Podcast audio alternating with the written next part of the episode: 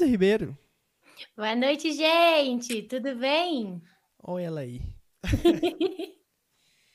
então, gente, eu chamei a Isa aqui porque, igual eu falei lá no, nos stories, ela é uma, é uma menina muito nova, mas que já tem uma responsabilidade, responsabilidade muito grande nessa parte musical e tal, de sair para as igrejas, é, de, de realmente passar Jesus para as pessoas que para as igrejas que a gente vai tocar, né, levar mais mais de Deus e, e faz bastante coisa apesar da, da pouca idade que ela tem.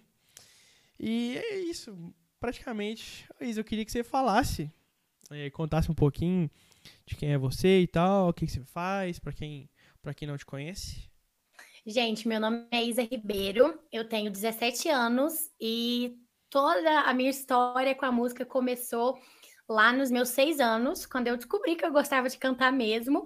Meu irmão já fazia algumas aulas de violão, porque a minha mãe queria que ele fizesse uma aula a mais. Ninguém da minha família é nada musical, ninguém nunca pensou em cantar, ministrar, nada, nada do tipo mesmo. Mas aí meu irmão começou a fazer, e aí eu fui me interessando muito. Eu sempre gostava muito de acompanhar as aulas e ficar ali escutando tudo. E aí, com isso, eu compus uma música e apresentei na minha igreja. E aí, a partir disso, eu comecei a sempre fazer apresentações na igreja. Depois, mais ou menos aos meus 11 anos, eu comecei a participar do Ministério mesmo de Louvor. É, participava do Ministério de Adolescentes. Depois, eu comecei a ministrar sozinha. E aí, com tudo isso, é, eu comecei. Eu participei, na real, primeiro de um concurso de música. E aí, participando desse concurso, eu assinei com a minha gravadora. E aí, com isso, comecei a lançar minhas músicas, e a partir disso, as pessoas começaram a me chamar para poder ir nas igrejas. E aí é muito legal, porque a primeira igreja que eu fui na vida é uma igreja que eu vou até hoje, que é a IBTA. É uma igreja muito pertinho aqui de casa, e que ela sempre tem um congresso muito legal de mulheres, é um congresso muito grande. E aí, na primeira vez que eu fui, tava lá eu e meu irmão no voz violão e era um congresso imenso.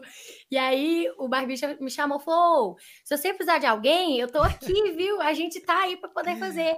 E aí, literalmente, a partir disso, a gente começou a ir juntos nas agendas. E é muito legal porque a gente cresceu muito junto. Então, a gente aprendeu muita coisa junto, a gente melhora, a gente erra junto, puxa a orelha. Então, é muito legal a gente estar tá aí nessa estrada, nas agendas, indo em várias igrejas. E é muito legal aprender com o pessoal e poder passar um pouquinho daquilo que a gente sabe e que Jesus toca ao nosso coração. Então, é, eu separei bastante coisa para falar aqui, que eu, eu, te falei que até que eu acho que é o maior briefing que eu fiz para uma pessoa. Uhum. E, quer ver? É, vamos começar pelo começo, né? Vamos. Aí eu coloquei aqui.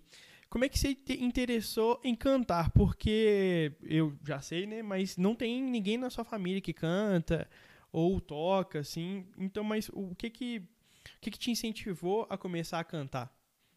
Então, como eu falei, meu irmão estava fazendo aula. E aí, na época, eu gostava muito, eu ficava, ele fazia assim, na sala de jantar da casa da minha avó, aí eu ficava na sala de estar cantando aquilo que ele estava tocando. E aí eu lembro que o professor do meu irmão na época foi me incentivando muito, porque a minha voz era um pouquinho mais grave que o normal, um pouquinho mais rouca. Então todo mundo sempre falava: Nossa, mas sua voz é diferente para uma menina tão nova. Então o pessoal foi sempre falando, e aí eu fui me interessando por isso. E aí teve um dia que eu estava ouvindo uma ministração e eu sempre fui muito tímida, uma pessoa muito tímida. Hoje eu acho que com essa correria de agenda, de igreja, eu já nem sou mais, que eu era muito pior. Mas é, eu não conseguia falar muito bem aquilo que eu estava sentindo. Eu falei, ah, vou escrever alguma coisa, né? Aí eu escrevi, mostrei isso pro meu professor e falou: não, vamos fazer uma música então. E aí a gente, eu já estava com a música toda escrita, bonitinha. Ele colocou a melodia, apresentei essa música. E aí eu acho que justamente por causa do incentivo que a igreja me deu nessa minha primeira apresentação, todo mundo falou: "Nossa, foi muito lindo". É claro, né, gente? Era uma criança, então as pessoas, né, elas estão ali para apoiar. Mas eu realmente tipo, falei: "Ah, eu gosto disso, vou fazer isso". E aí eu comecei a fazer aula de canto mesmo, é, comecei a fazer aula de instrumentos. Não deu muito certo, não, porque eu fui levemente enrolada, mas agora estou voltando a fazer. E aí me interessou, eu acho que principalmente por causa do incentivo das pessoas e principalmente da minha família. Porque mesmo não tendo ninguém dessa área, os meus pais sempre foram tipo: você quer fazer tal coisa? A gente te coloca em todas as aulas possíveis. Se quiser desenvolver alguma coisa no esporte, a gente coloca. Se quiser fazer qualquer coisa relacionada à música, ou se quiser uma faculdade muito específica, a gente vai. Eles sempre foram muito de apoiar, de ir junto, para a gente poder desenvolver cada um a sua habilidade. Então, fiz de tudo nessa vida. E aí, me interessei pela música. É, isso é uma, uma, até uma coisa que estava escrito aqui para eu perguntar para você também. Como é que seus pais te ajudam em relação é, especificamente à música, né? Porque é uma coisa que você está fazendo mais agora, empenha uhum. bastante. Como é que é o incentivo deles? É, eu não vou perguntar se tem ou não, porque a gente sabe que tem. Uhum. Mas como é que eles te incentivam nessa questão? Então, meu pai e minha mãe são professores. Então, eles são muito daquelas que, tipo, ah, cada pessoa. Quer dizer, tem uma coisa um pouco diferente, porque geralmente o professor quer que o filho vai muito bem na escola e que tire as melhores notas. Mas meu pai e minha mãe, eles sempre foram muito cabeça aberta. Eles sempre for, falaram que no que a gente quisesse fazer, eles iriam apoiar muito a gente. E acho que isso veio até um pouquinho do meu pai, porque a minha avó queria muito que ele fizesse engenharia. Falou, não, porque meu filho tem que fazer engenharia. E meu pai obedeceu, foi lá e fez, completou a faculdade inteira. Aí, quando ele já estava com o diploma, ele falou: beleza, agora eu vou fazer o que eu quero. E aí foi lá, ele fez faculdade de matemática e começou a dar aula, porque era o que ele realmente gostava de fazer. Então, é, eles sempre foram muito tranquilos. Eles falaram: ó, você pode fazer aquilo que você quiser, mas você tem que ser, dar o seu melhor naquilo que você for fazer. Você tem que se dedicar. A gente vai te dar todas as ferramentas, mas você vai ter que caminhar. Se você quiser, você vai lá e vai fazer. Então, eu fiz, quando eu falo que eu fiz muita coisa, é porque eu realmente fiz, tipo, balé, jazz, natação, todas as coisas possíveis, todas as aulas durante a minha falava infância. que eu quero, eu quero. E aí, né? e aí a música me chamou mais atenção. Então, o que eles falam muito também é que tem gente que acha que música, né, gente? É só ir lá e cantar, mas meus filhos é um trem que requer Muita tempo, requer dedicação, dinheiro também, porque Exatamente. tem muita coisa que a gente tem que investir. Às vezes a gente não sabe o resultado. Às vezes não. Na grande maioria das vezes a gente não sabe o resultado, o retorno que a gente vai ter, mas a gente investe. A gente está ali tentando dar o nosso melhor. Então eles falam, assim como se eu quisesse uma faculdade de medicina, eles iriam me apoiar, iriam pagar os melhores cursos para eu poder fazer e estudar. Eles estão me apoiando para eu poder aquilo que eu, eu poder fazer aquilo que eu quero na música. E é isso. Esse é um negócio muito legal, né? Porque às vezes é, muita muita criança se interessa pela música, né? Até por assim, principalmente por tocar é, um violão, uma guitarra, que geralmente é o mais fácil, e por uhum. cantar. Então, às vezes os pais que estiverem assistindo isso aí, é, incentive seus filhos a aprenderem um instrumento musical. É um negócio muito bacana, desenvolve muito. bastante a criança, é, é, a memória fica boa. A minha é mais ou menos, mas. Que me... Gente, mentira! A gente fala que o Barbicha, ele é tipo o Spotify humano. Ele é quase uma Wikipédia musical humana, porque ele sabe tocar tudo. A gente vai nas igrejas e o pastor fala assim: ah tal música em tal tom. Nunca é o tom que o pastor fala, adendo. O pastor puxa a música, fala que é em um tom, na real ele tá cantando no outro tom, e aí o barbicha vai lá e toca, entendeu? É uma memória sensacional. Não, e, e até essa questão de habilidade motora mesmo. Sim. Própria questão de é, instrumentos de corda, percussão também, bateria, isso desenvolve muita criança. Então, incentive seus filhos, ou sobrinho, ou qualquer criança que, que você tenha perto aí na época que meu irmão começou a fazer aula, é porque é, ele estava muito desconcentrado durante as aulas. Né? Minha mãe era professora do meu irmão, meu pai depois foi ser também, e eles sempre repararam isso, que ele dava conta, mas ele não conseguia manter a atenção mesmo. Tipo, tava ali escrevendo as coisas no quadro, ele estava prestando atenção em outra coisa, mas era uma coisa assim, fora do controle dele. Depois foi descobrir que meu irmão tinha déficit de atenção. E a música é uma das principais coisas que psicólogo, as pessoas que acompanham, é, recomendam para a criança poder fazer, porque ajuda muito na concentração, ajuda muito na memória e todas essas coisas. Sim. Ou, é, em relação à sua idade, você começou a cantar, a sair para cantar muito nova. Quando você cantou Sim. na BTA, você tinha quantos anos mais ou menos a primeira vez? Eu tinha 13, não, tinha 14. Eu já tinha lançado Deixa Fluir. Quando eu lancei Deixa Fluir, que foi minha primeira música, eu tava com 14. Eu tinha acabado de fazer. Não, sou. a primeira vez que você cantou? Que foi você e seu Sim. irmão? Não, você não tinha lançado ainda não. Porque eu gravei Não o clipe com tinha? você, ué. Verdade, Barbicha. Eu tinha 13. Tinha 13, então. É, e, e em relação a isso, vocês, vocês verem que ela começou a sair pra cantar muito nova. Como é que a aceitação das pessoas em relação à sua idade? Porque às vezes a gente chega nos lugares, né, o pessoal tipo meio que fica com meio com um preconceito, ah, muito nova. Então, como é que como é que é isso pra você? Então, no, eu acho que no começo a gente tinha um pouco mais disso. Agora eu já tô com uns 17, ainda é uma responsabilidade. Por quê? Por exemplo, o pastor que vai entregar um culto de domingo nas mãos de uma pessoa que não é da igreja dele, é uma menina e é muito nova, fica tipo, ah, como que eu entrego para ela fazer? E realmente, por não conhecer, existe esse cuidado e eu acho que tá totalmente certo. Então, eu sempre fui muito compreensiva quanto a isso. No começo, a gente ia muito em igrejas amigas, né? Agora a Sim. gente tem ido mais em igrejas tipo, ah, tal pastor indicou você porque você foi na igreja do primo de tal pastor. Então, a mensagem vai chegando, as pessoas vão chamando por causa de recomendação e tudo, mas no começo era muito complicado, porque realmente tinha esse baque de ser muito nova, de o que que ela vai fazer, o que que ela vai falar. Cantar até que tudo bem, mas você faz um tempo inteiro de louvor, tem que ter uma ministração. Uhum. Então, isso é uma responsabilidade muito grande. Cada igreja tem uma visão, isso é muito importante também. Então, a eu, principalmente, sempre quando eu vou preparar a ministração, preparar repertório, aquilo que eu vou falar, eu costumo fazer tipo uma pesquisinha, me preparar mesmo para saber é, algumas visões, porque certas igrejas têm algumas doutrinas ou algumas coisas de cultura mesmo que a gente tem que respeitar.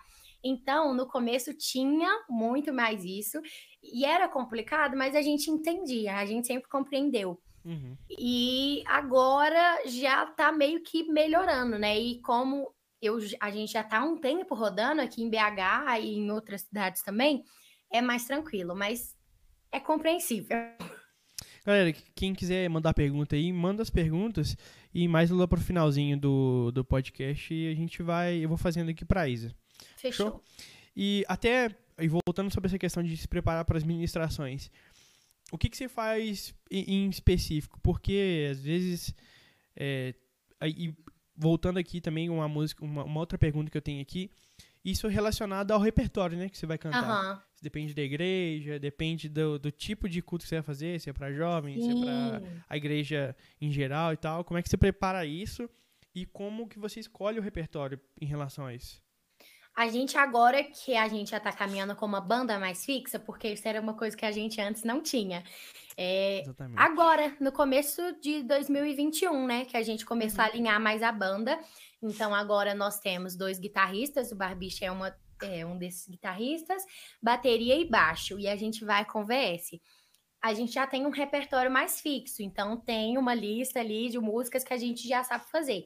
Mas é claro que sempre existe o caso de, ah, o pastor pediu tal música, ou ah, é um congresso de jovens, e a gente podia pegar essa música aqui, que é mais de celebração. Sempre tem alguma coisa mais específica, mas Uhum. eu consulto esse repertório de músicas que a gente já tem o costume de fazer, ou se não, se eu quero colocar algo novo, a gente eu mando lá no grupo, a gente marca ensaio. E aí eu sempre olho muito de acordo com a igreja. Se é um culto mais geral, eu coloco, eu sempre tento intercalar. Isso é uma coisa que eu gosto muito, músicas atuais e músicas mais antigas. Porque eu faço muita questão das músicas antigas, é uma coisa que eu gosto muito e eu acho que a igreja responde muito bem. Então, sempre que é um culto geral, eu coloco geralmente uma primeira música mais tranquila, adoração, mas que seja um instrumentalzinho mais tranquilo, que a Uhum. igreja saiba cantar mais, para poder ir chamando o pessoal.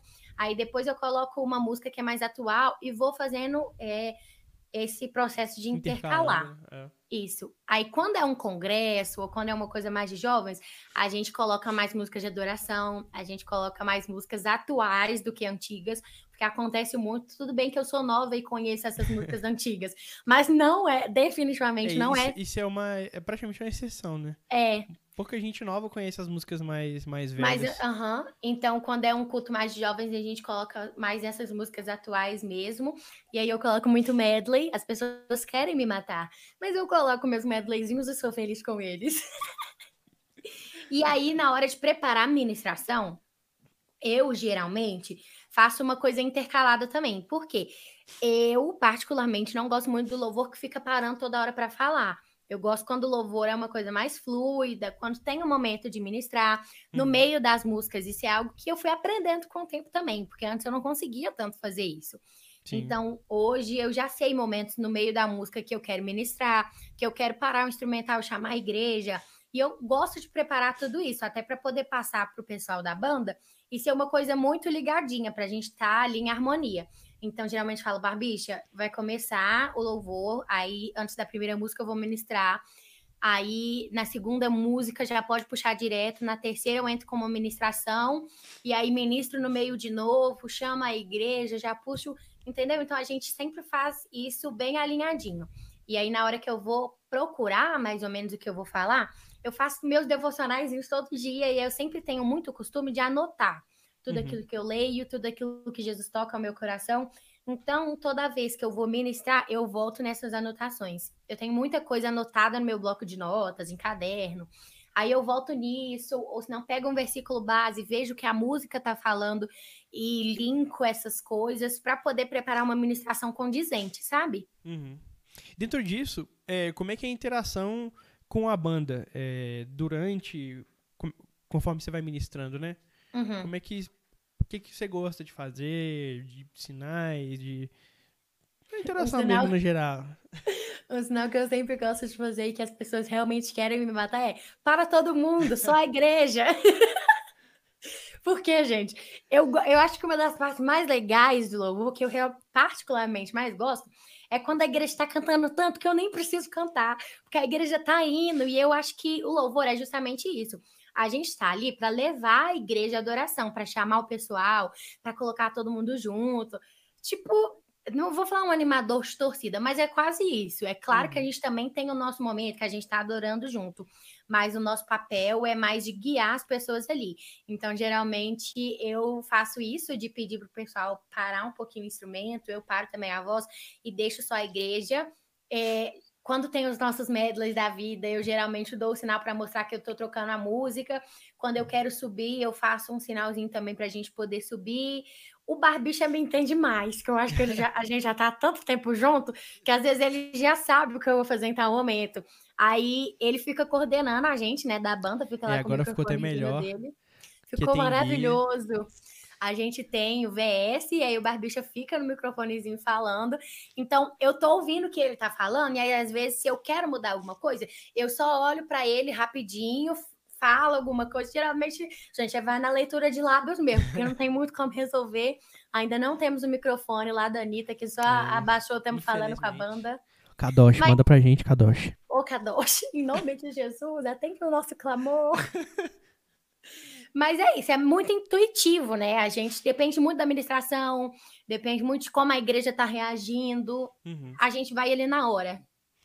Em relação é, é, a essa parte de administração, é, eu vejo bastante pegando o seu exemplo, que você é uma pessoa mais nova, isso aí sempre fica muita evidência justamente por causa disso. É, mas a questão de como é que você prepara, o que, que você acha importante, aliás, um ministro ter para conseguir fazer uma ministração legal. Porque a gente vai em muitas igrejas a galera, tipo, no, meio que não ministra as músicas, né? Eles vão indo ali. Sim. Vai mais naquele. No, na bagunça do, do momento do louvor, né? O que, que você acha legal de um ministro ter?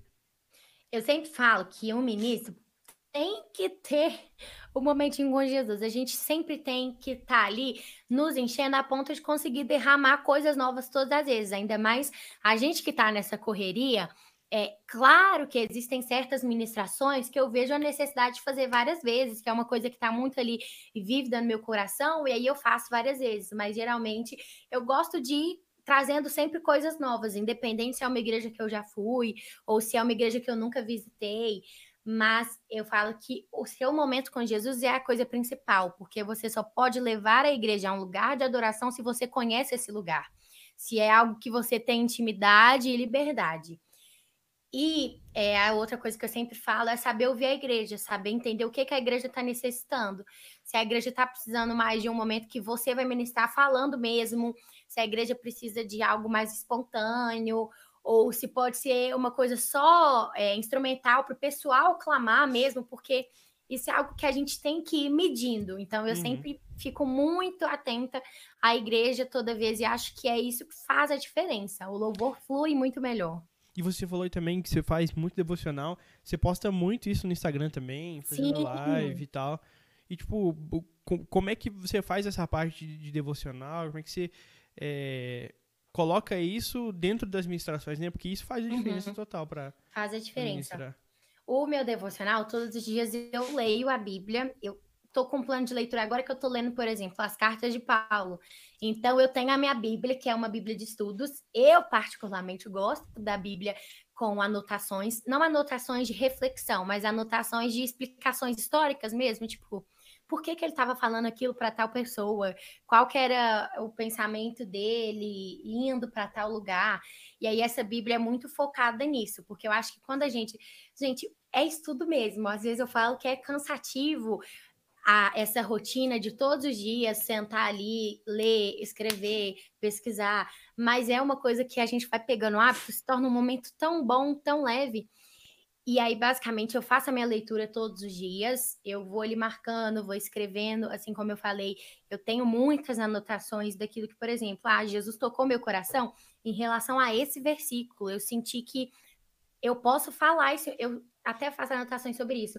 Versículos que eu acho legal para ministração, porque existem músicas específicas e cada música tem um assunto. Sim. Então, tem música que é de exaltação, tem música que é sobre liberdade, tem música que fala sobre o sacrifício. Então eu tenho muito anotadinho, tipo, olha, esse tal versículo dá muito para eu colocar nessa música. E aí eu vou fazendo essas anotações, vou fazendo essa leitura e eu pesquiso muito. Eu jogo no Google mesmo, tipo, o que que significa quando Paulo falou tal coisa? Para quem que ele estava falando ou o que significa essa metáfora, porque a Bíblia é cheia de metáfora, é cheia de Sim. linguagens que a gente muitas vezes não consegue compreender e que tem coisas por trás que só lendo rápido a gente realmente não vai ter essa percepção. E aí é algo muito legal. Eu faço esse devocional todos os dias e no momento que eu vou preparar para as minhas ministrações, eu paro, eu penso muito na letra das músicas, até na hora de montar o repertório, eu tento não trazer músicas muito nada a ver com a outra, sabe? Para não ficar uma coisa tipo, ah, eu tô falando aqui sobre exaltação agora e Isso depois eu diferença. depois eu vou para uma música que tá falando sobre é, sobre é, o meu pessoal, é, aquilo que eu tô passando. Então eu gosto de fazer repertórios com o mesmo assunto. Uhum. Eu acho isso legal.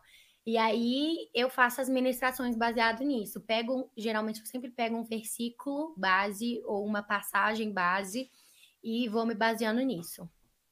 É, o, o, bom disso é que, igual eu falei, não fica uma ministração, tipo assim, voada, né? Uma coisa muito, muito diferente da outra. Sim. As próprias músicas não ficam, tipo assim, às vezes você tá tocando uma música falando de, de sei lá, salvação, aí uma outra hora você tá falando de meio que amor, é. né, relacionado a Deus e tal, mas, tipo assim, fica um negócio desconexo, né? Aham. Uhum. Isso é, Até isso é pra muito gente... importante fazer a administração isso faz muita diferença. A gente consegue, às vezes, enquanto a gente está ali ministrando, a gente pensa em tal coisa, a gente pensa em uma frase ou em uma certa administração que dá para a gente ir puxando ao longo. Então, é algo muito importante planejamento. Sim. Sem planejamento, o momento de louvor vai vai acontecer, vai acontecer, mas não com a excelência que você poderia entregar. Isso Exatamente. é uma coisa que depois que eu fui entendendo, particularmente, mudou muita coisa para mim. Outra coisa relacionada ao preparo é sobre sua voz. É, desde quando você começou a cantar, a gente repara nos próprios vídeos mesmo que mudou pra caramba. Tinha uma voz muito diferente lá do começo. Muito. O que, que você faz em relação à voz? De preparo, é, aquecimento, é, treinar com alguém? O que, que você faz? Uhum. Quando eu comecei lá atrás, eu ouvia muito na minha infância, nossa, sua voz é muito diferente, porque ela é muito grave, ela é muito rouca. E aí eu acho que até por causa disso, eu fui cantando dessa forma. Então, eu impostava demais a minha voz, eu abusava demais do grave. Eu basicamente cantava com uma voz que não era tanto a minha voz de registro. Uhum. A minha voz continua não sendo tanto essa aqui na hora que eu vou cantar. Mas hoje eu tenho é uma diferença muito grande, gente. Se a gente fosse colocar um vídeo aqui, vocês iam entender muito bem. A minha voz era totalmente fechada. O jeito que eu cantava, até da boca, era uma expressão sempre quando a gente está estudando voz, a gente aprende isso. Quando a gente quer cantar uma coisa mais aberta, com a voz mais leve, a gente sorri, é. a gente abre melhor a boca para poder emitir a voz. E eu tinha muita mania de impostar a voz, cantar com isso aqui muito fechado, e aí a minha caixa também ficava tudo fechadinho. Então saiu uma voz rouca, saiu uma voz espremidinha. Então, isso é uma coisa que eu fui entendendo ao longo dos tempos, porque não era uma coisa que eu percebia lá atrás. E aí, eu acho que eu comecei a mudar principalmente quando eu lancei a minha primeira música. Quando eu comecei a produzir com Wesley, ele foi me dando os toques, ele foi me mostrando. Gente, já cansei de quantas vezes sentou eu e o Wesley falando: olha, você vai cantar a música. Eu não cantava uma palavra e já estava falando. Você reparou isso, isso, isso, isso, isso? Eu, não, não reparei isso, isso, isso, isso. Então, foi um trabalho muito assim, aos pouquinhos, mas que hoje já faz muita diferença. Então, eu tenho acompanhamento com fonoaudióloga, e a minha fonoaudióloga é quem tem me dado aulas de canto. E aí a gente tem trabalhado muito é, todas as questões de respiração, porque eu tenho asma. Então, esse era um ponto que lá atrás também me prejudicava muito. Eu não conseguia estender as frases, e as músicas ficavam todas muito picadinhas.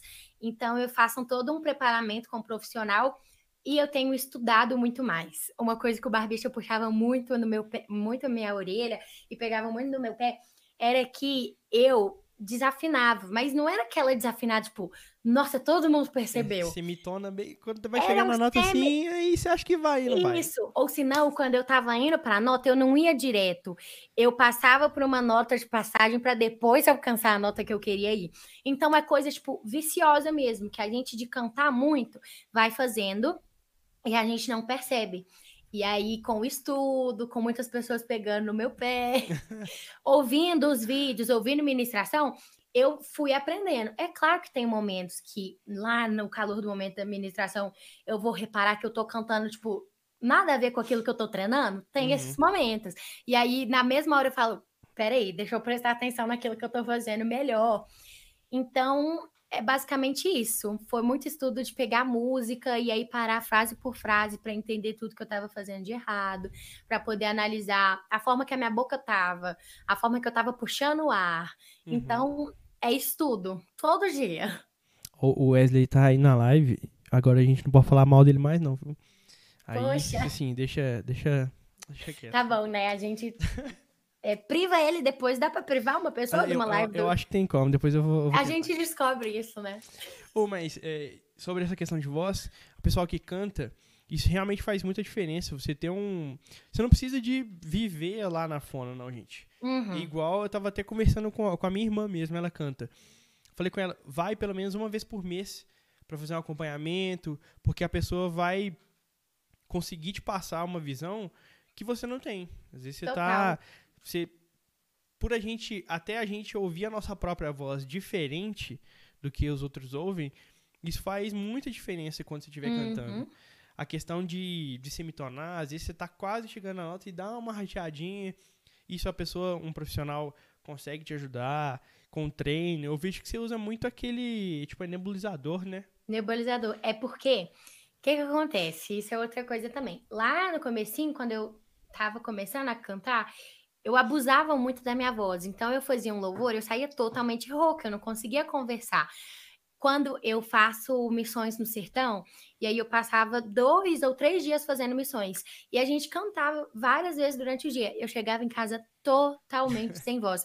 Eu juro que eu não conseguia, gente, não saía, não saía voz. Eu não conseguia conversar de verdade, porque eu usava muito errado. Eu não usava apoio, eu usava só a voz de peito, usava tudo muito forte, eu usava é, a voz de ataque toda hora. Tudo errado, tudo errado. Tanto que começando o acompanhamento com a Fona, a gente fez exames e eu tava com cisto, porque machucou a minha corda vocal. A uhum. gente ainda não conseguiu descobrir muito bem se esse cisto era porque eu realmente machuquei ou se eu nasci com ele. Porque na época que eu tava cantando muito, muito, muito e tudo errado, ele tava bem maior. Aí depois eu voltei para fazer o exame e ele tava, tipo, quase imperceptível, mas ainda tava ali. Então, esse é um cuidado que eu tenho sempre, tipo, de aquecimento, de desaquecimento, porque eu realmente sinto isso. Quando eu abuso demais, eu sinto dor de verdade. Então eu não consigo mais cantar sem ter o mínimo cuidado, porque senão dá ruim total. Isso faz muita diferença. Justamente te prejudica no que você precisa fazer, né? Se o uhum. seu instrumento é a voz, igual a gente faz com guitarra. Treina guitarra em casa, o baterista treina bateria em casa. A voz é a mesma coisa. Você não pode simplesmente cantar e ah, Deus abençoe. Cantar como se não houvesse amanhã, gente. O amanhã vai chegar e ele vai ser melhor que o hoje. Em uhum. nome de Jesus, não gasta tudo, não. Verdade, verdade. É, uma outra coisa aqui. Ah. Eu vejo que você posta bastante coisa no Instagram, principalmente no Instagram. É, e eu vejo que você tem isso, né? Como é que é o seu planejamento de, de rede social? Porque eu vejo muita gente que, que reclama, ah, que não sei o quê, que o pessoal não vê nada meu e tal. E você é um exemplo que eu vi, a, principalmente na pandemia agora, seu Instagram aumentou pra caramba de seguidores, né? Sim. E você tem um planejamento, não sei se é mensal, semanal. Como é que você faz esse planejamento? Então, planejamento é o meu espinho na carne, porque eu sou muita pessoa do tipo, ah, não, deixa que na hora eu faço, na hora eu posto. Mas só que agora que eu comecei a postar bem mais secularmente, na real, desde que começou a pandemia, igual você falou aí, vai fazer dois anos já, né? Ou já fez dois anos? É isso aí que vocês fazer. entenderam. Vai fazer. Eu, quando começou a pandemia, eu tava com 10 mil. Hoje eu tô, tipo, mais que o triplo desse número. Mas foi porque, gente, eu comecei a, tipo, postar mesmo conteúdo. E aí eu tenho o meu dia certinho da semana para poder gravar geralmente eu coloco na segunda, então na segunda-feira, dá três horas da tarde, eu começo a arrumar para gravar até nove da noite. E aí, às vezes, é vídeo que no Instagram a gente vê 15 segundos, mas eu fiquei lá gravando, ó, um tempão. Várias horas, demora mesmo. Então, o planejamento é, tipo assim, a semana que eu não faço ele, porque eu faço toda semana, dá na segunda ou no domingo de noite, eu sento e faço meu planejamento. A semana que eu não faço, dá tudo errado eu fico sem postar, e aí eu me embolo toda, ou senão eu posto coisas repetidas. Então, é, hoje eu tenho feito duas publicações por dia no Instagram, stories eu faço vários, aí cada dia eu coloco para uma coisa específica, eu coloco lá. Hoje eu vou fazer caixinhas de perguntas, hoje eu vou fazer enquetes, hoje eu vou mostrar mais o meu dia a dia mesmo. E agora também tem TikTok, tem Kawaii, tem vídeos para o YouTube que a gente começou a voltar a fazer. Então é realmente muita coisa. O meu planejamento é toda semana para eu poder não surtar. É, e usar as ferramentas que a gente tem para divulgar, né? Igual Total. você tá lançando música, sempre lançando música nova. Isso é uma forma de, tipo assim, a galera te conhecer. É o ditado uhum. de que quem não é visto não é lembrado, né? Sim. Isso ajuda pra caramba. E como Total. é que é o, o, seu contato com as pessoas na, nas redes sociais? Então, gente, eu falo. E no meu WhatsApp eu sou terrível, mas no meu Instagram eu saio respondendo todo mundo. Então, o meu contato é tipo assim: eu tô ali o dia inteiro, eu posto, aí respondo comentário, posto story, eu tô ali o dia inteirinho conversando com o pessoal, vendo o que eles estão gostando mais, vendo aquilo que tá alcançando mais pessoas, aquilo que, é, por exemplo, Reels é uma coisa muito legal que chegou por agora. Por agora não, já vai fazer um tempinho, na real uhum. e que alcança muitas pessoas que não te seguem. Então, quando eu vejo que um Reels específico sobre tal assunto foi muito bacana, eu procuro fazer mais sobre aquele assunto, conversar sobre aquilo nos stories, ou trazer uma live para conversar sobre aquilo. Então, é um contato muito grande que eu tenho todos os dias. Todos os dias eu estou ali conversando, sondando o que as pessoas estão precisando, estão gostando mais, para poder oferecer um conteúdo que as pessoas realmente vão gostar de assistir e consumir. É, e de novo, a, a interação que você tem com, com, com a galera que te segue te ajuda até eles divulgarem mais coisas suas, né? Total. O pessoal compartilha muito, principalmente os Reels, porque são vídeos curtinhos. Sim. Compartilha muito e muita gente que não te segue te vê e acaba te seguindo. Isso Já aconteceu demais. da gente ir em igreja porque o pessoal chamou no Facebook, falou assim: "Ah, eu tava aqui". E aí eu vi um vídeo e aí eu queria saber se você pode vir na nossa igreja. E aí a gente fechou a agenda por causa do Facebook ou por causa do Instagram mesmo, que um jovenzinho da igreja viu, e aí ia ter um congresso e aí falou com o líder. Uhum. Então é algo assim que tem aberto muitas portas. Show. Agora, mudando bastante de assunto, falar mais sobre a, as suas, suas músicas e tal. Uhum. Você tem sei, é, projetos, assim, concretos, mesmo dois, né? O Bem, o bem Mais Que Perto Isso. e o Pra Sempre Agora. Mas aí Isso. tem os outros singles. Os outros eram single a single. Isso mesmo. Falando sobre o Bem Mais Que Perto, como é que foi gravar um primeiro projeto igual aquele, ao vivo e tal? Como é que é a experiência? Você era mais nova já na época? Aliás, um ano mais nova, né? Foi em 2020. Foi, eu tava com 15 passado. na época. Foi Não. ano passado, mas foi no começo, foi em janeiro verdade, do ano passado. Verdade, passado. Tava com 15. Como é que foi a experiência de gravar? A galera que gravou junto lá? Como é que foi para vocês? A, a, novidade de gravar ao vivo e tal? Uhum. Eu falo que eu tava nervosa pra caramba. Mas só que quando eu fico nervosa, eu não demonstro muito, sabe? Eu fico, tipo assim, mais ali na minha, e aí eu quero dar o meu melhor. Eu quero fazer o melhor possível para poder ter o sentimento de dever, trabalho cumprido.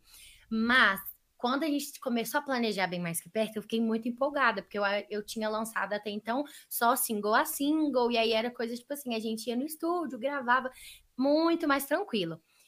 Mas quando a gente começou a planejar bem mais que perto, as músicas eram todas ao vivo, eram sete músicas, uhum. e é, a gente teve todo o processo de escolher as músicas, de pensar no conceito assim do projeto, que a gente queria uma coisa mais jovem, uma era uma vibe bem diferente, né? leve. né? Isso, era uma coisa muito diferente daquilo que eu estava acostumada a fazer. Tinha muito a ver comigo, Isa, mas não tinha muito a ver com o que eu estava acostumada a cantar na igreja. Uhum. Então, foi um desafio. Tinha muitas músicas mais de celebração e é um projeto que eu amo. Eu acho que é o projeto que eu mais ouço quando eu tô em casa, quando eu tô fazendo as minhas coisinhas. É um projeto que eu realmente gosto de ouvir, que eu realmente curto muito as músicas. E aí eu me preparei, eu fiz minhas aulinhas, fiquei aqui com o Wesley vários dias para a gente poder passar as músicas, para poder planejar certinho o que que eu ia fazer, o que que a gente podia melhorar. E aí, quando chegou no dia do ensaio, foi muito legal, gente. Me senti assim, me senti chique no dia. Cheguei lá, tava o Marcinho, Tava o Wesley, Melo, o Barbicha. Gente, só pessoa fera. Matheus assim, Ribeiro, Matheus Lacerda, Samuel. A pior pessoa lá era eu mesmo. Aí eu falei assim, vamos lá, né? Vai ser ótimo. Eu tava super tímida no dia do ensaio, mas foi tão legal. E aí tiveram os feats também, que o Wesley Sim. foi um dos feats, a Anne Alma foi um, e ela participou do dia do ensaio. E o Gabriel Stellet também, que ele veio no dia da gravação. Então, foi um projeto que eu estava muito empolgada. Foi um projeto que, foi, que trouxe coisas muito novas. E eu acho que o maior desafio, tirando toda essa parte de planejamento, de preparação, foi na hora do projeto. Por quê? Tava a chuva muito forte. Verdade. E aí tinha vários. Tinha dado tudo certo, gente. Estava tudo alinhadinho, tudo bonitinho, mas tinha coisas exteriores que a gente não podia resolver, porque foi a época que estava tendo aquelas chuvas aqui é em que choveu aqui em BH e destruiu a cidade inteira praticamente. Isso, que tava tipo assim, barranco despencando, que caiu o teto do shopping BH, que tipo, aconteceu muitos desastres de verdade. E aí foi bem nessa época e foi um dia que choveu muito, foi um dos dias que mais destruiu a cidade. E aí o legal que eu falo que foi assim, cuidado de Deus mesmo. Que exatamente na rua que a gente estava, que era a Casa Bernard, que foi o local que a gente fez a nossa gravação, não alagou, não deu nada na nossa rua, sabe? Todas as ruas ao redor caiu árvore, é, carro bateu porque a enxurrada levou, alagou, mas no lugar que a gente estava teve a chuva muito forte. Eu, eu, acho que o único problema que a gente teve lá na, na época foi na música do junto com o Stellet, que tava tipo dando uns trovão Sim, a gente teve hora. esse problema aí de captação, né? Porque tava muito forte. E a gravação foi num, num lugar externo. Uhum. E aí uhum. o lugar externo era debaixo de um toldo de plástico. Então todos os sons saíam. e aí tava muito barulho. E aí tinha o chiadinho da chuva, que era a parte boa. Uhum. Inclusive, tem uma história engraçada, por quê? A gente ficou falando nos dias antes, a gente falava, nossa, podia chover, né? Imagina como é que vai ficar bonito, a chuvinha caindo assim, no todo, que ele é transparente, e aí vai pegar um barulhinho de chuva no fundo. Aí eu acho que assim, a gente, a gente fez uma oração é. tão forte que foi uma coisa meio desgovernada. Choveu, né? choveu, choveu muito. muito. Mas eu acho que a pressão desse momento, tipo assim, tava chovendo e aí tava pingando, tava com uma goteira assim meio que na minha frente. O todo não aconteceu nada, mas tinha uma goteira ali na minha frente eu falava: Meu Jesus Cristo, imagina se esse trem cair em cima de mim. E era tudo ao vivo e eu já tava nervosa por causa do momento. E aí, assim que eu fui entrar para a primeira música, é, uma amiga nossa, que é a pastora Elisângela, ela me chamou para a gente orar, e aí eu comecei a chorar desgovernadamente. aí eu cheguei na primeira música, eu não conseguia cantar porque eu estava chorando. Mas só que, tipo assim, tiveram várias coisas de pressão, é, de nervosismo, mas foi um projeto leve, foi um projeto muito gostoso, e foi o projeto que eu aprendi mais sobre essa questão do ao vivo é, agora, no segundo projeto, que foi o Para Sempre, eu acho que eu já estava entendendo um pouco melhor. É claro que as coisas não saíram totalmente perfeitas, porque uhum. tem todas as coisas ali do momento, do nervosismo. É, ao é... vivo sempre Sim. Assim, o risco de, de dar errado é muito maior do que de dar certo. Porque Total. muita coisa, é muita coisa ligada, muito cabo ligado, uhum. muita coisa que você tem que pensar na hora para fazer ao mesmo tempo e tal. Mas é uma experiência muito legal. É uma experiência que eu, que eu não abriria mão porque me ensinou muita coisa. E qual a diferença do, do primeiro para o segundo agora, que a gente gravou no final do ano passado? O segundo é totalmente igreja. É um projeto. É como se você estivesse ouvindo um louvor da igreja. Então, é, o primeiro projeto foi, assim como eu falei, uma coisa leve, tinham muitas músicas de celebração.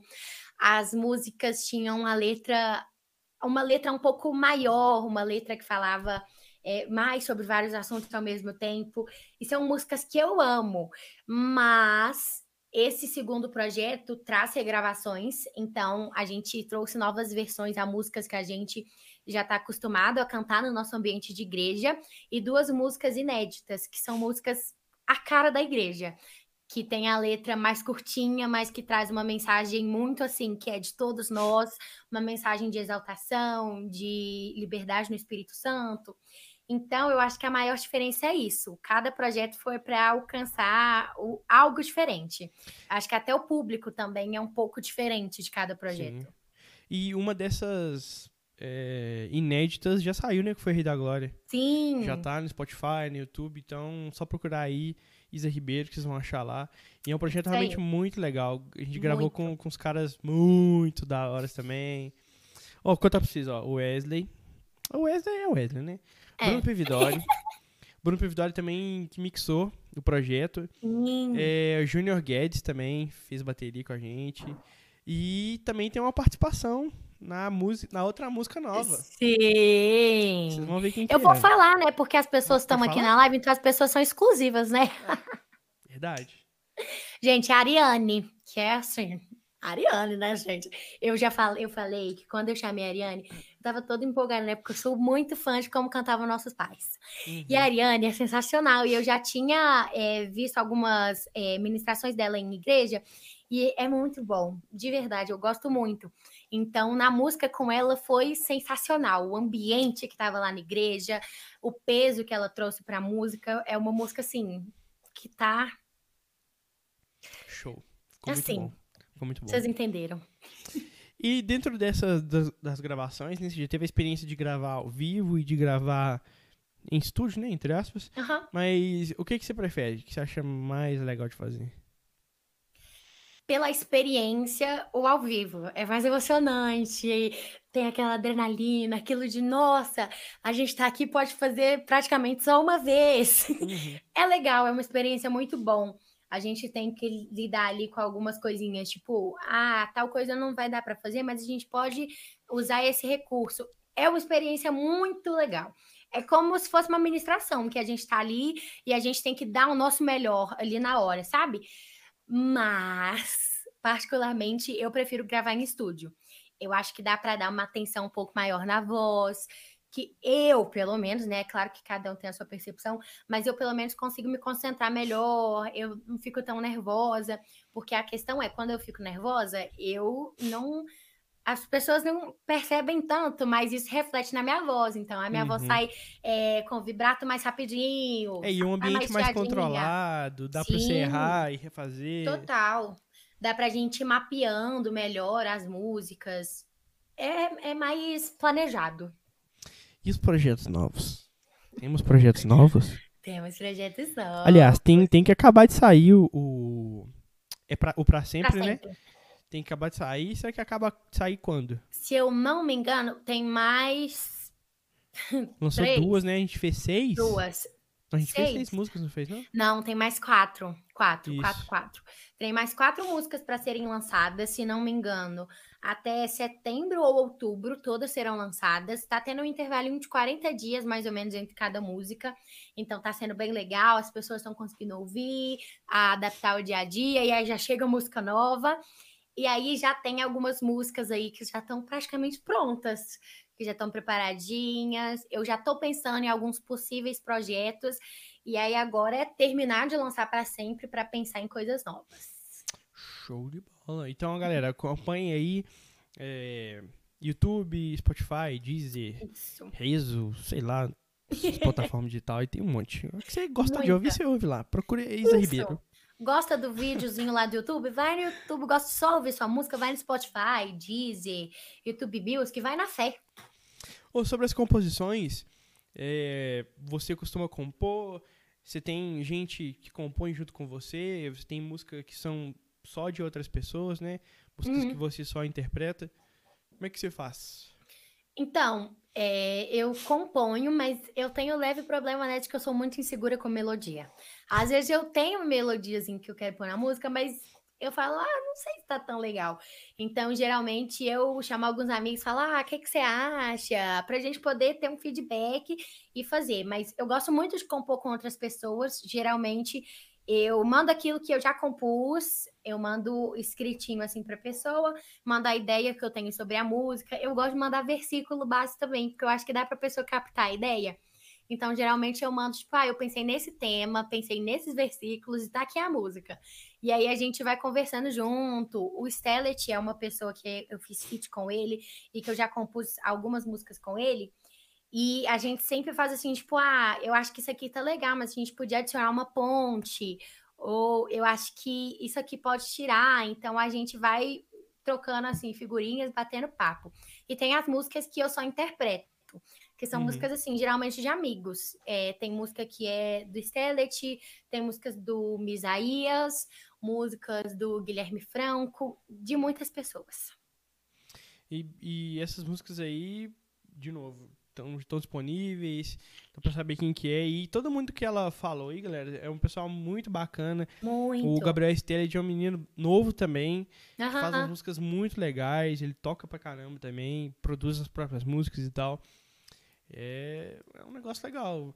E até a questão de, de, de composição, é, acho que tem que ter um, tipo, meio que um dom, né, pra compor. Porque você tem que. Às vezes você tá procurando um tema específico ali. Sim. E, tipo, eu acho que é. Pra quem gosta. É. Exatamente. Eu falo que cada música, o pessoal me pergunta, tipo, ah, como é que você compõe? Eu nunca sei explicar, porque eu não tenho um processo específico. Não tem, tipo, olha, eu vou sentar em uma cadeira, vou fazer isso, isso, isso, e vai ser uma música. Não tem. É, eu já vi gente que, tipo assim, tem ritual, tem a galera que simplesmente tá parada assim, do nada surge Olha, um negócio na tá cabeça, ela vai lá e escreve. Pronto. É. Cada um tem um processo muito individual. Eu, geralmente, vou escrevendo. Eu já falei das minhas anotações, e aí, às vezes, eu tô com. Geralmente, eu sempre tenho um tema, um versículo que eu tô pensando muito, e aí eu paro para escrever sobre, eu escrevo muito textinho, essas coisas, e aí alguns eu transformo em música, eu penso nas estrofes, penso no refrão, vou encaixando algumas coisas que fica com uma sonoridade mais legal, e aí faço a música baseado nisso, naquilo que eu tô meio que é, usando meus devocionais, daquilo que Jesus está tocando mais no meu coração. Tem pessoa, tem muitos compositores, por exemplo, que a gente fala, ah, eu queria tal música sobre tal assunto, e a pessoa te manda a música. O Misaías, por exemplo, Rei da Glória, a gente falou que a gente estava procurando uma música que fosse mais sobre exaltação, sobre uhum. os atributos de Jesus, e aí ele mandou Rei da Glória, que traz tudo isso. Então, cada pessoa tem um processo muito individual. Verdade. É, agora, um, um, sobre um outro assunto, você é, é da Sony, né? Uhum. Como é que é fazer parte de, um, de uma gravadora tão grande assim e, de novo, sendo tão nova igual você, né? Eu falo que quando eu entrei na Sony eu nem acreditei. Na real, quando eu entrei por causa de um concurso que eu participei, de um festival de música, uhum. e aí o diretor da Sony, que é o Maurício, ele me convidou para poder fazer parte do time, porque ele já estava acompanhando um pouquinho do meu trabalho, daquelas coisas que eu já estava é, fazendo nas redes sociais, e aí ele me convidou para poder fazer parte do time. E aí é muito engraçado, porque tem um vídeo desse momento que ele me convida. E que aí eu fico lá meio com uma cara de panguá, porque eu não consigo entender que ele realmente me convidou para fazer parte. Eu pensei, tipo, ah, Legal. sei lá, ele tá falando para eu lançar uma música, né? Mas não, ele tá me convidando para fazer parte do time. E aí é muito legal, todos os eventos que tem, é muito sensacional. Ter relacionamento com todo mundo que é do time, poder conversar com pessoas que, tipo, foram referência a minha vida inteira. É, estar ali em ambientes junto com a Aline, é, com o Fernandinho, com pessoas que chegaram mais ou menos junto comigo também. Tem pessoas mais novas, a Amanda Loyola, que é mais ou menos da minha idade, o Guilherme Galdino. Existem várias pessoas que a gente vai, assim, conhecer na caminhada que se tornam amigos mesmo. Uhum. Então, eu acho que a coisa principal que eu acho mais legal dessa questão da gravadora são todos os relacionamentos que a gente consegue fazer durante isso e toda a ajuda que a gente tem, todo o time, organização, todas as músicas a gente planeja juntos, o que, que a gente vai fazer, o projeto de marketing, é muito legal. Show. É, agora uma outra coisa, te falar um pouquinho sobre alguns perrengues que você já passou. Você já passou vários, algum? Vários. Qual, qual que foi o mais legal de passar? Ó, perrengues, tem de todo tipo, para todos os gostos. Mas, gente, para falar real, toda administração tem ah, uma coisinha que é um perrenguezinho, entendeu? As, é claro que tem vezes que a gente fala, nossa, hoje deu tudo certo. e a gente sai até emocionado, que eu falo, gente, vocês nem me deram parabéns, porque eu nem errei nada hoje. Toda vez eu falo isso, isso aí é uma realidade. Mas tem perrengue de tipo, ah, cortei o VS no meio, e aí os músicos estão ali principalmente na época que a gente não tinha a comunicação, hum, já rolou demais. É legal demais, gente. Vocês não têm, vocês não têm noção.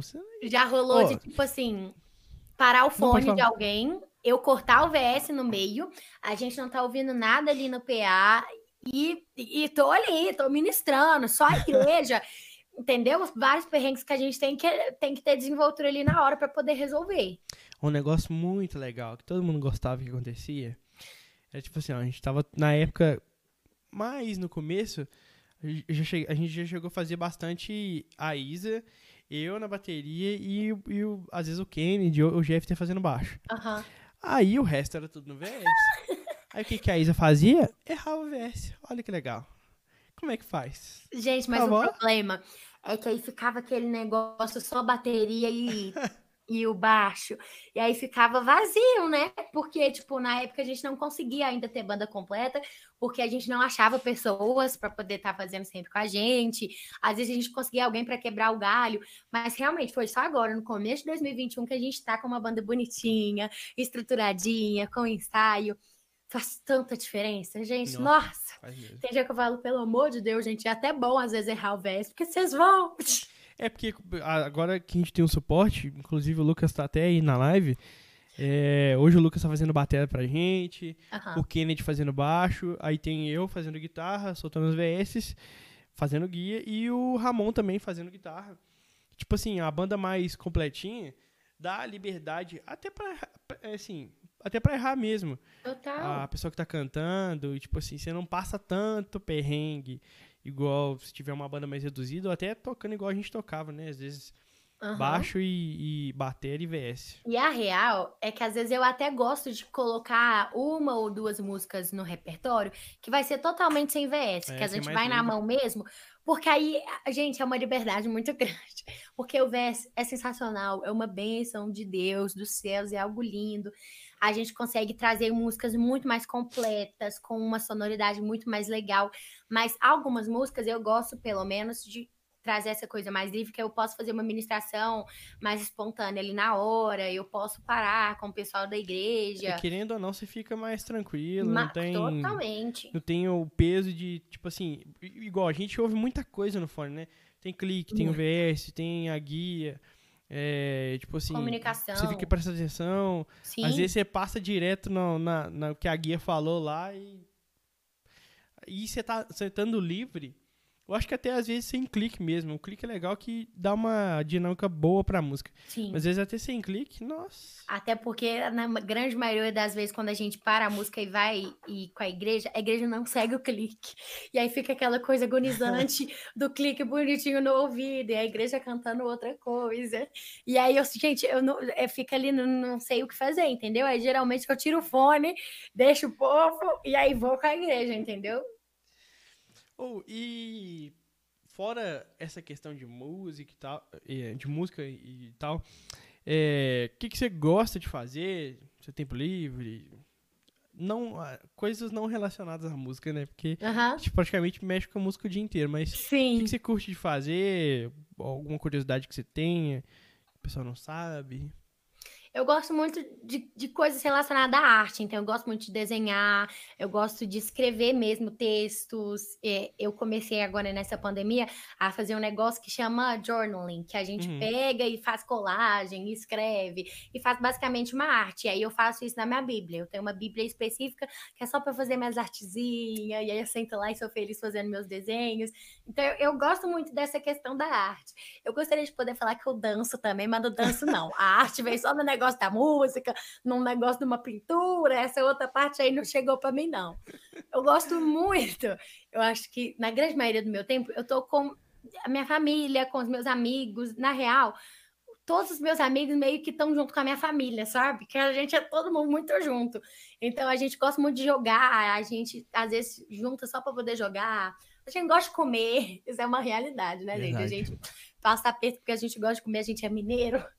Então a gente só come, a gente passa o dia inteiro cozinhando, comendo e, e tendo tempo de qualidade mesmo com as pessoas. Eu acho que isso é algo que faz totalmente a diferença.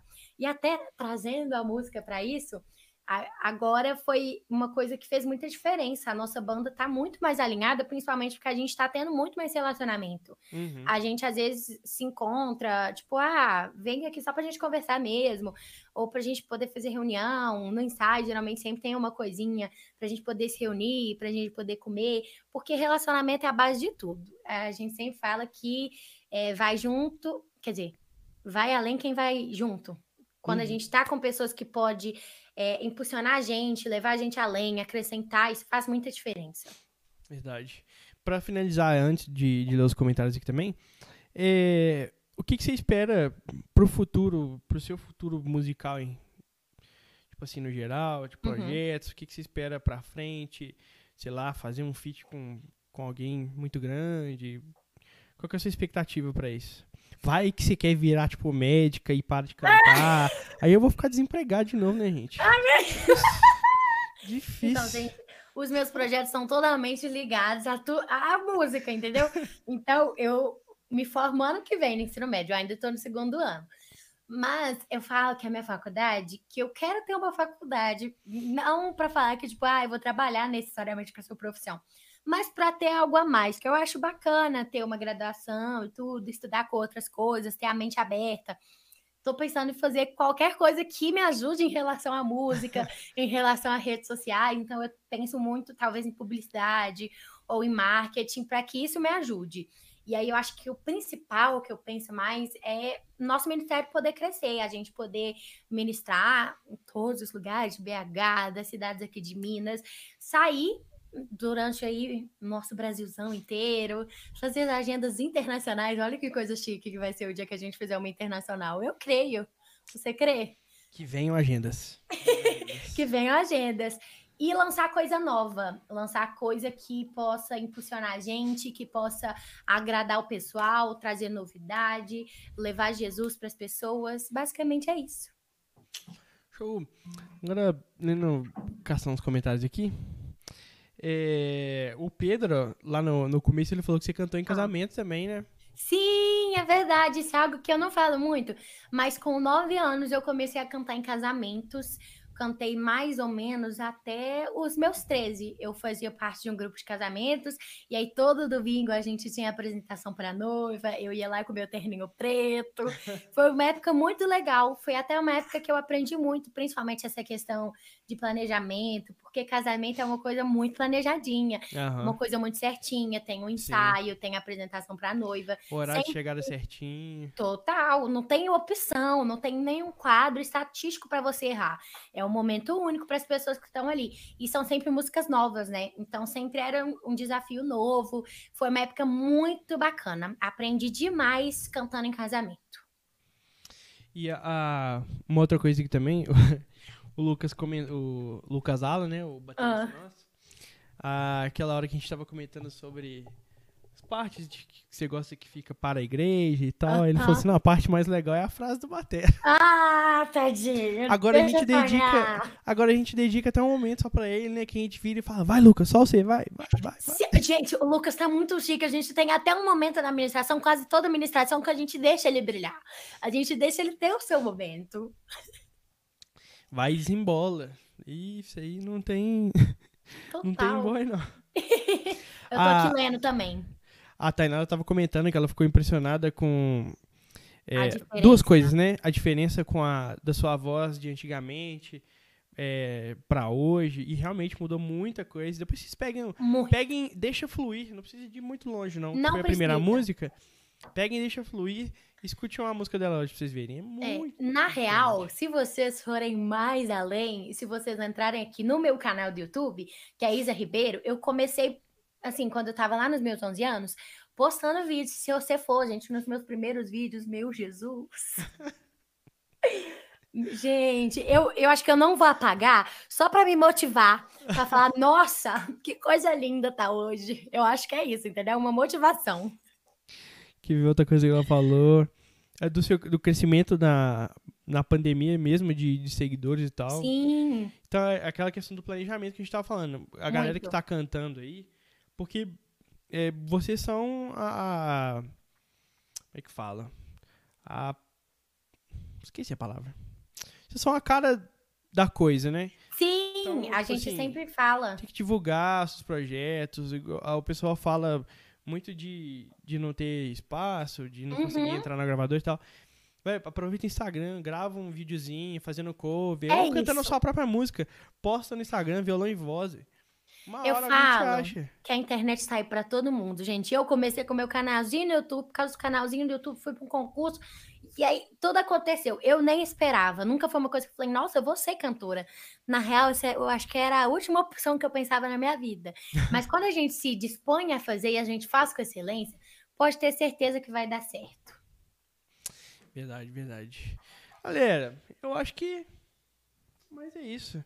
É isso. É para quem quiser aí, segue a. Pra quem quiser, não. Sigam a Isa. todo mundo, meu filho. Siga, sigam a Isa no Instagram, é eu, Isa Ribeiro, o, dois Os no final. É, sigam, assinem o canal dela aqui no YouTube também, se inscreva e tal. Ela posta bastante coisa sobre devocional, faz uns quiz bíblico doido lá no Instagram também. faz muita live. os conhecimentos. faz muita live é, de madrugada. Mentira. de madrugada. É, é 11 horas, vai até umas meia-noite? Vai até umas meia-noite. Faz muita live com a Tonton também. Sim. Parece toda. Hoje, hoje ela apareceu lá. Apareceu. Hoje, né? é, mas é isso, me siga também no Instagram, Barbicha em Home, Matheus Barbicha. É, inscreva no canal. Eu acho, falei a semana passada que eu ia colocar na sexta, mas não consegui. Mas é, eu acho que eu consigo essa semana. Vou Fechou. colocar até amanhã. É, até amanhã. Aí é, você já disponibilizo. Gente, né? Sim. Já disponibilizo lá no, no Spotify também, esse bate-papo. Pra galera que não viu as outras lives, conversei com o Márcio Melo, com a Jana Cunha, com Só gente boa. Bruno Pividori, Junior Guedes. Eu sou uma mera mortal aqui no meio. Mas que isso? Hum, é todo mundo outro patamar. É, e também faço, tô fazendo umas lives falando de plugins, de guitarra, de baixo, bateria. Semana que vem eu devo falar de alguns essas baterias virtuais e tal. Então é isso, galera. Pra quem, pra quem assistiu, muito obrigado. A Isa quer deixar suas considerações finais. Eu quero agradecer, né, gente, esse espaço. Estou me sentindo uma pessoa importante, uma pessoa, assim, muito chique no dia de hoje. É muito legal ter esses bate-papos para a gente poder contar um pouquinho mais sobre a nossa rotina, sobre a nossa correria, que é muito prazerosa para a gente. O Barbicha é, assim, uma pessoa fundamental nessa minha caminhada. Eu falo que ele é, assim, tá ali sempre do meu ladinho para a gente poder ir junto.